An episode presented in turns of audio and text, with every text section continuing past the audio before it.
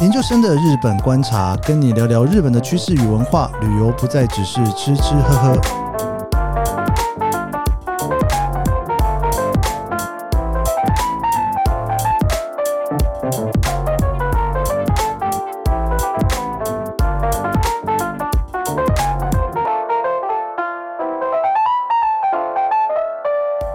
大家如果常常有去日本玩的话，哦，应该会看到各种像是点心啦、饮料啦、酒啦，上面都有各式各样写着限定的标志。限定这两个字哦，在日本成为一个非常普遍的现象哦。我所谓普遍的现象，就是说，你有的时候呢，你如果没有看到限定两个字哦，你可能还会很惊讶说，嗯，我是不是看错东西了？都没有限定吗？我走到了福冈，没有福冈限定吗？我走到了大分，没有大分限定吗？我现在是秋天，没有秋天限定吗？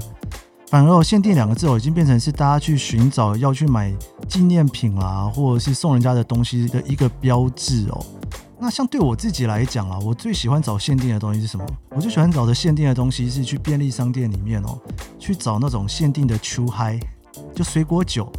你就会觉得说，好像那个不同季节要喝不一样的酒哈。到了秋天呢，要喝山梨厂的葡萄秋嗨哈。那到了春天的时候呢，要喝那个桃子的哦。就每一个季节，你都会觉得有不同的水果要去做水果酒。那讲到限定这件事情呢，其实在经济学里面哦，有一个所谓的虚荣效应。虚荣效应就是说呢，如果有一个东西哦。它的数量非常少，那你要得到它呢是比较不容易的，那它的需求量就会特别大，大家都想要去得到它，它的价格也可能会高一些哦，当然也不一定真的会高了哈。那这个除了经济学上面来讲呢，它也会在心理上面造成一种现象。讲个白话文好了，如果呢我去东京回来买一个东京巴娜娜送给大家，那你可能就觉得哦东京巴娜娜还不错。但是呢，如果我买的呢是 Hello Kitty 版限定的东京巴娜娜，诶。那这个好像感觉就高级起来了哈，拿到那个东京巴纳纳的虚荣感就提升了，也不过就是压了一个 Hello Kitty 版的限定哦。那这个所谓的限定这件事情，如果什么都写限定了，那你会不会反而开始怀疑说，这是限这是真的限定吗？限定多少呢？我相信哦，如果是常常每年啦或每隔几年就会去日本玩的人哦，看到限定两个字都已经麻木了，已经已经没有什么感觉了哈。我来讲一下日本有几种限定方法哈。第一个叫做期间限定，就是说只有这段期间有，像是明年哦，你一定会看到各种东京奥运限定的东西哦。这个就是要看你的本事想不想买啦。如果有一只 Hello Kitty 的玩偶，它是东京奥运限定的，给它穿一个特别的衣服，嗯，这段时间过了你又买不到，可能你就想把它买下来。那像今年呢，因为是令和元年嘛，哦，所以就有很多所谓的令和限定的东西就出来了。那日本依照季节也会有所谓的春限定、秋限定，或者是说数量限定，就是我这个总共呢只出一千个限量款、两千个限量款，出完就没了哈。这些所有的游戏规则，其实在台湾都有，只是不知道为什么日本人真的是玩的特别的凶。日本玩限定这两个字玩的有多凶呢？像我刚刚讲的水果的气泡酒系列，就是秋嗨啦、cocktail 啦、吼鸡尾酒。好，我今天就来跟大家聊这一份报告哦。这个是日经设计杂志呢，它针对二零一五年到二零一九年。呃，有一些春天和秋天的限定商品，像是啤酒啦、饮料啦、汽水啦、调味料啦、糖果冰哦之类的哦，去调查里面有限定两个字的产品。那他一共看了四千八百零五个商品，里面有一层，也就是说大概有四百多个商品是有限定两个字包含在这里面的。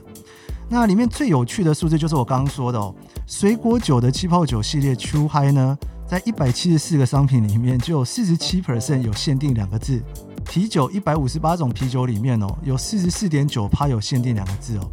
所以哈，下次如果你在日本玩的时候，看到那个整柜的饮料里面，想要拿个啤酒或者是那个水果酒回去喝，看到限定两个字，不要太开心，因为基本上两瓶里面大概就有一瓶有限定。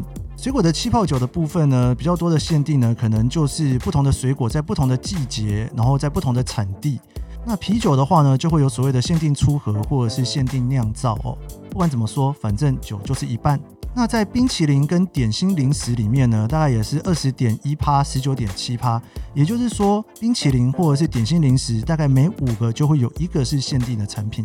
那这次的调查呢，当然也不是只有去看说有多少限定这件事情哦，他也找了二十岁到五十岁的男女呢，去让他们看这些包装，看看呢有限定的包装跟没有限定的包装，这个好感度有没有差别哦？整体来说，最后的这份报告里面显示呢。有限定的产品比没有限定的产品大概多了四个百分点，就是说大家对于有限定两个字的包装还是比较喜欢的，但是其实也没有多非常多，大概就是四个百分点左右。那在这四个百分点里面呢，其实我刚刚提到占绝大多数的水果酒跟啤酒并没有差异特别大哦。水果酒呢，大家的好感度其实只有差一 percent，那啤酒呢只有差二点五 percent。这也难怪了哈，因为已经有一半都是限定了。也就是说，你平常去买这些酒的时候，蛮贵都是限定，所以说你也很难真的去对这些包装的好感度做出很大的差别来。不过有一些东西的差异就特别大哦，像是营养饮料、卫生用品和调味料这些，其实呢限定的比例非常非常少，大概都只有占两趴以下。但是呢，大家看到营养饮料或者是卫生用品或是调味料的时候呢，好感度会特别高哦。像营养饮料呢，就多了十八个百分比哦；卫生用品跟调味料也大概多了八到七个百分比。那再来我们看男生跟女生哦，男生呢，不管是二十岁到五十岁哦，不同的年龄带哦，对于限定商品跟非限定商品呢，大概都是三点多个百分比的差别。但是女生呢，对于限定商品的好感度哦，都有四点多个百分比的差异哦。虽然也没有真的说差非常多，但是相对于男生来讲，女生是比较喜欢去看到这些限定商品的。所以下次要去日本买东西回来要送给女生的话呢，不用怀疑哦，看到限定两个字买就对了，一定会比较开心的，比没有限定两个字多开心了四趴的几率。好啦，以上就是跟大家聊聊在日本到处都是的限定商品喽。不知道大家平常去日本玩的时候，看到限定两个字，会不会特别的有购买的欲望呢？还是说其实还好，比较想要去买比较经典的产品呢？有任何想法都可以在底下留言讨论哦。以上就是这一集研究生的日本观察，你还可以搜寻研究生，听我聊聊其他的主题。还有，别忘了追踪研究生的脸书和 IG。我们下集节目见喽，拜拜。